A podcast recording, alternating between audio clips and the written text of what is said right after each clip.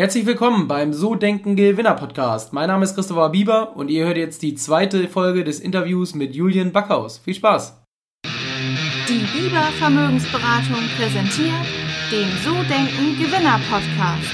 Vermögensberatung für Unternehmen und Unternehmer in Hamburg.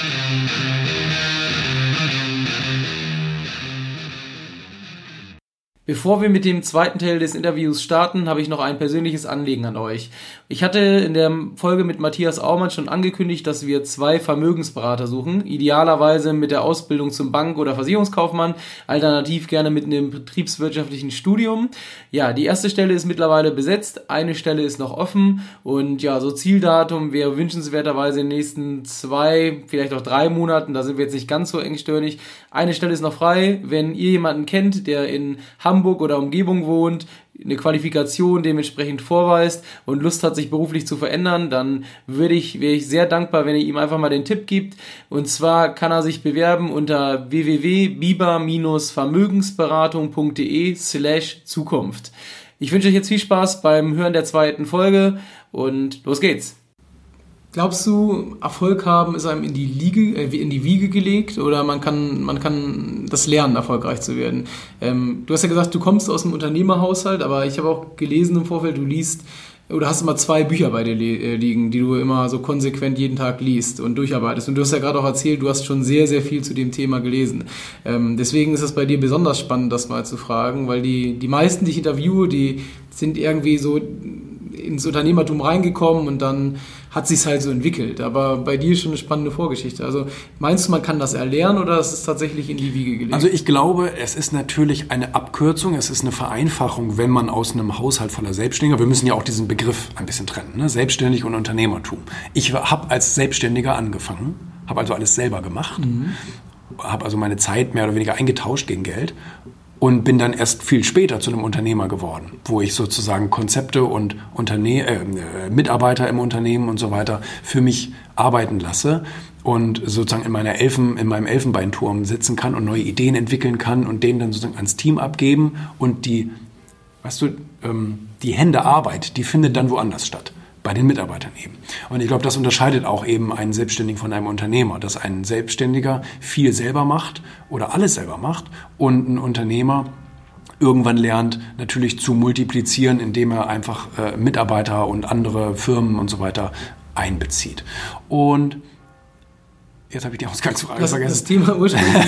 das Lesen, ne? Und ob man erfolgreich geboren wird. Genau. Und ähm, ich glaube, von daher ist es eine Abkürzung, wenn man sozusagen in so einen Haushalt reingeboren wird, wo jeder sozusagen diese Eigenverantwortlichkeit umsetzt und dass man sagt, ja, das gefällt mir auch.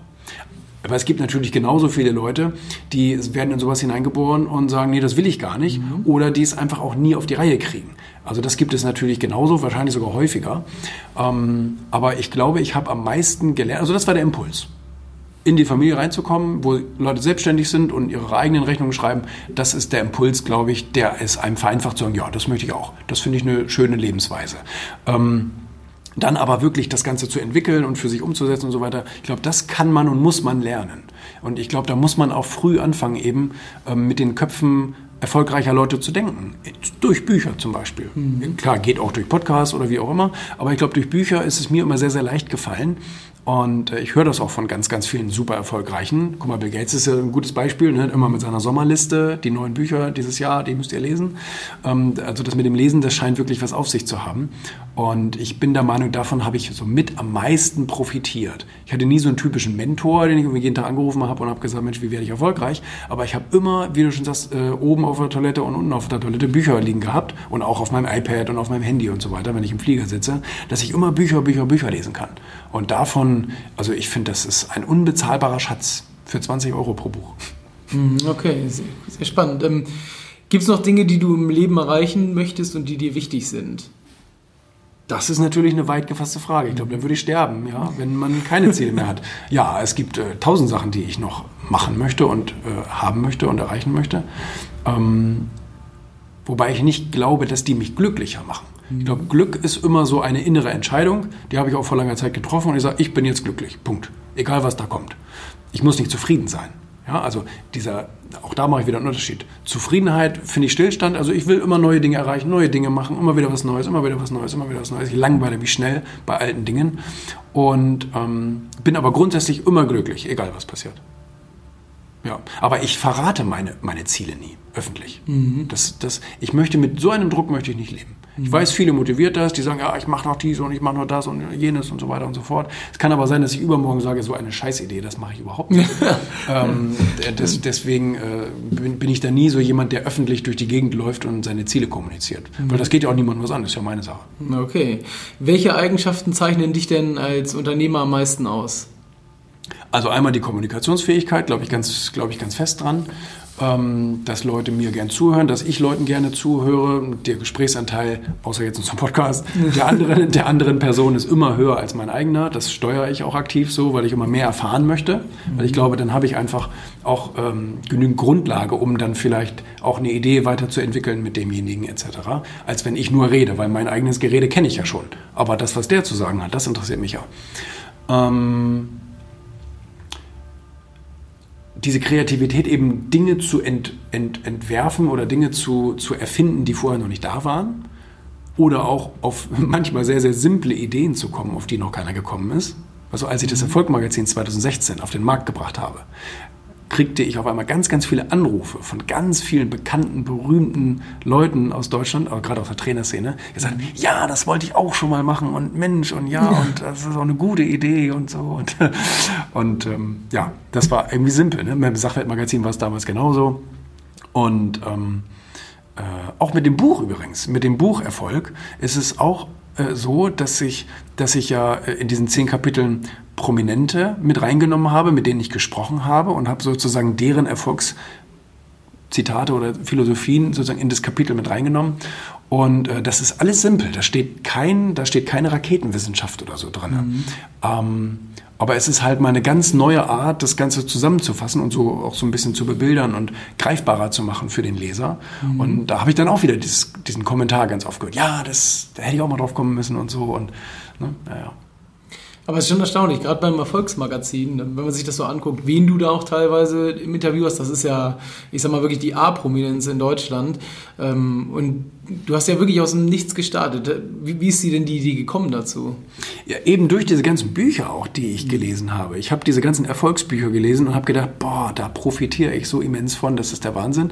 Und wollte, wie gesagt, auch immer gerne in den Medienbereich an. Habe ja das Sachwertmagazin 2011 schon gegründet und wusste also von der technischen Seite, wie macht man ein Magazin, wie bringt man das in den Markt und wie kommt man an Kiosk und bla bla bla, diese ganzen Sachen. Und ähm, habe mich dann während dieser ganzen Jahre immer gefragt, warum gibt es denn eigentlich für alles ein Magazin, außer für Erfolg? macht da irgendwie keinen Sinn. Mhm. Jeder liest diese Erfolgsbücher und hört Podcasts und guckt Videos mhm. und so weiter. Warum gibt es kein Magazin für Erfolg? Am besten heißt das auch noch so. Und in, in den USA gibt es ja zum Beispiel ein Success Magazine seit ganz vielen Jahrzehnten ganz erfolgreiches Magazin. Vielleicht war in Deutschland ja auch noch nicht die Zeit dafür reif, ich weiß es nicht, aber auf jeden Fall habe ich dann irgendwann gesagt, Mensch, ich glaube, das wird unser nächstes Magazinprojekt, Erfolg, wo wir mit super Erfolgreichen sprechen und die dann fragen, wie man es macht und die ganzen Top-Trainer und so weiter ähm, als Gastbeitragende noch mit reinholt etc. Ja. sehr cool. Ähm, kommen wir mal so zum, zum zweiten Themenblock heute. Ähm, du als Führungskraft. Du hast mir eben im Vorfeld gesagt, du hast rund 20 Mitarbeiter, die du führst.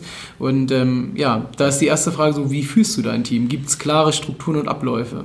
Das sind natürlich so die direkten Mitarbeiter. Ich denke mal, wenn man die ganzen Freiberufler, wir in der Medienwelt arbeiten ja ganz viel auch mit Freiberuflern, mhm. freiberufliche Autoren, Kameraleute, Fotografen und so weiter, was da alles dazugehört. Ähm, da kommt man dann wahrscheinlich auf viel, viel mehr. Das habe ich aber noch nie durchgezählt. Und ähm, ich glaube auch, dass ich, dass ich gar keine gute, also was ich nicht gut bin, ist, ich bin kein guter Manager. Auch da könnte man jetzt wieder ein einen Unterschied machen. So aus der amerikanischen Leadership-Szene weiß man ja, Management unterscheidet sich tatsächlich sehr von Leadership, weil die Manager das, was ist, sozusagen leiten, führen, einteilen und so weiter. Und der Leader, also die Führungskraft im eigentlichen Sinne, ähm, geht halt voran und zieht die anderen Leute hinter sich her. Der Manager schiebt die eher so vor sich her. Mhm. Der, die Führungskraft versucht einfach eine Vision, einen Weg zu zeichnen, der eben noch gar nicht da ist, mit Materialien und mit Ressourcen, die noch gar nicht da sind und versucht eben die Mitarbeiter mitzuziehen in diese, in diese Richtung und sagt, das ist, das ist etwas, was wir jetzt erschaffen können gemeinsam. Und ich glaube, darin äh, bin ich gut. Aber ich bin oft eben auch in beiden Positionen, was, was eigentlich nicht gut ist für mein Unternehmen. Deswegen suche ich auch aktiv nach Geschäftsleitern und so weiter, ähm, die natürlich aber nicht leicht zu finden sind. Ähm, weil ich eben wirklich in, in, diesem Führungsthema eigentlich gut bin und ich kann auch gut mit Menschen umgehen und so weiter. Auf der anderen Seite bin ich als Manager, glaube ich, katastrophal. Also wenn ich manchmal darüber nachdenke, ich, ich baller meinen, meinen Leuten irgendwie einen Arbeitsauftrag hin, mit der Anweisung, Lösungsweg musst du selber finden. Mhm. Mach dich schlau. Versuch das irgendwie zu lösen, aber binde mich möglichst damit nicht ein. Und ähm, da sind schon viele dran verzweifelt, haben dann natürlich auch gekündigt oder äh, wurden gekündigt. Und äh, das ist etwas, was ich nicht gerne mache, aber es gehört nun mal dazu. Ähm, ja, schwierig. Okay, also klare Abläufe, Strukturen, jetzt äh, wirklich so, dass du. Schaffen die Leute sich selber. Okay, also ja. wirklich komplett Empowerment. Ich sage, ich sage den Leuten, ihr kennt euch ja untereinander, also bitte macht irgendwas untereinander. Sprecht euch ab, versucht irgendwie neue Strukturen aufzubauen, wie ihr das am besten könnt und so weiter. Ich will mit diesem ganzen, das habe ich ja ein, einleitend auch gesagt, mit dieser ganzen Organisation, Struktur, Planung und so weiter, will ich einfach nichts zu tun haben. Mhm. Einfach weil ich da grottenschlecht drin bin. Ich kann euch da nicht helfen. Mhm, okay. Machst du denn irgendwelche Team-Events, um deine Mitarbeiter zu motivieren und ans Unternehmen zu binden? Irgendwelche Nein. Veranstaltungen? Nein. Gibt es denn irgendwelche Benefits für langjährige Mitarbeiter, besondere Leistungen, irgendwas, was dort gemacht wird? Mm, wir haben ein sehr, sehr freies Arbeitsumfeld. Was bedeutet, ähm, dass wir, wir machen das so wie Dropbox und andere, wir, wir haben eine komplette Homeoffice-Erlaubnis. Wir haben aber natürlich auch äh, unser Großraumbüro und so weiter, wo die Leute jederzeit sich in den Teams verabreden können und sagen, hey, wir haben jetzt Redaktionsschluss für Sachwert E-Paper oder für Erfolgmagazin dies oder bla oder was. Und äh, dann treffen die Teams sich, die Redakteure mit den Grafikern oder mit den Layoutern und so weiter und dann machen die zusammen.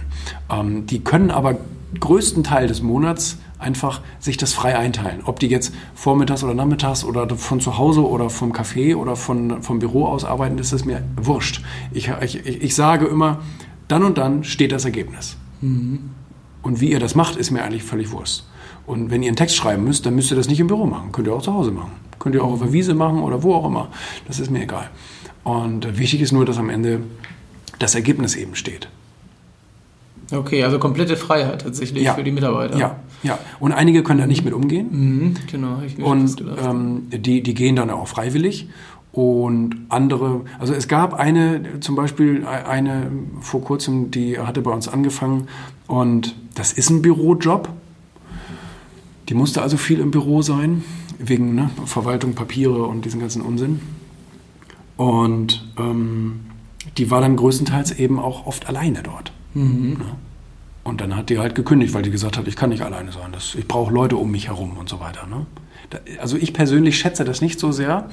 Ähm, ich, ich persönlich bin eigentlich ein großer Fan davon, sich an seine Arbeit zu setzen und die zu machen. Und dann auch zu Ende zu machen. Nicht zu quasseln, nicht Kaffee zu trinken, nicht irgendwie Tüdelülüt und so weiter und ich gieße nochmal die Blumen. Auch wichtig.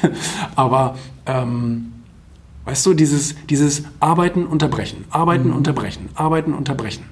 Ähm, deswegen glaube ich, dass jeder, der acht Stunden beschäftigt ist am Tag, glaube ich, nur vier Stunden arbeitet. Und ähm, ja, deswegen, also ich glaube, ich habe gerne auch einsame Wölfe bei mir im Team, mhm. die auch für sich alleine arbeiten können, die nicht immer davon abhängig sind, dass irgendjemand ihnen gerade ne, ein Gespräch aufdrängt. Mhm. Weil das hält einfach immer ab und ich bezahle das ja trotzdem. Ne? Mhm, okay, also sehr, es ist ja aber für dich eine sehr klare Regelung da ja. sozusagen. Okay, ja. Sehr schön. Ähm, was würden denn deine Mitarbeiter über dich sagen, wenn man sie fragt? Also der ist nie da. die Aussage, das ist ganz witzig, dass du das sagst, hat Matthias Aumann bei der Aumann Grün AG gesagt, der hat den vor zwei Wochen im Interview. Und da habe ich ihn auch gefragt, was würden die Leute bei, ähm, bei der Aumann Grün AG sagen? Da hat er genau die gleiche Antwort Echt? gegeben. Das ist ja, ja witzig. Hat er auch gesagt, ja, ich bin nie da, weil er halt auch viel unterwegs ist durch ja, ja. die Speaker-Tätigkeit. Also es ist bei dir ähnlich sozusagen. Absolut. Ja, ja, die müssen mich dann nochmal ins Büro zitieren, damit ich dann auch mal da bin. Ja. Und wenn man sie dann, wenn sie dich dann mal sehen, was würden sie so über dich sagen, so als Chef? Äh, das ist eine gute Frage. Ich glaube, wenn keiner zuhören würde, dann wären sie sehr ehrlich. Aber ich glaube, wenn du sie jetzt fragen würdest, wären sie wahrscheinlich nicht so ehrlich. Ähm, wie gesagt, ich glaube, ich glaube, das ist sehr gewöhnungsbedürftig, so dieser Führungsstil, den ich habe, dass ich die Leute eben zwinge, ähm, selbstständig zu arbeiten, selbstständig Lösungen zu finden und mhm. so weiter. Das ist ja auch anstrengend, verstehe ich auch. Ähm, dass ich immer alles umwerfe. Also meine Mitarbeiter meinen es oft sehr gut, wenn die irgendetwas so, sagen wir mal, sagen wir mal, die bauen eine, eine Seite, einfach nur eine Magazinseite. So, und, ne, und ich schmeiße das dann nachher komplett um und sage, nein, das will ich anders haben, andere Schriftart, das muss auf links und das Bild muss größer und also und nachher ist nichts mehr, kein Stein mehr auf dem anderen. Ich glaube, das ist sehr anstrengend auch für die Leute, ähm, dass ich dann eben so, eben so, ja, wie nennt man denn das? so eigensinnig bin, dass ich, dass ich äh, sage, nee, ich will das aber so haben. Ist mir egal, äh, ob das so, so anders, äh, ich will das so haben. Ich glaube, das ist auch sehr anstrengend an mir. Also ich glaube, ich bin in erster Linie ähm, anstrengend, aber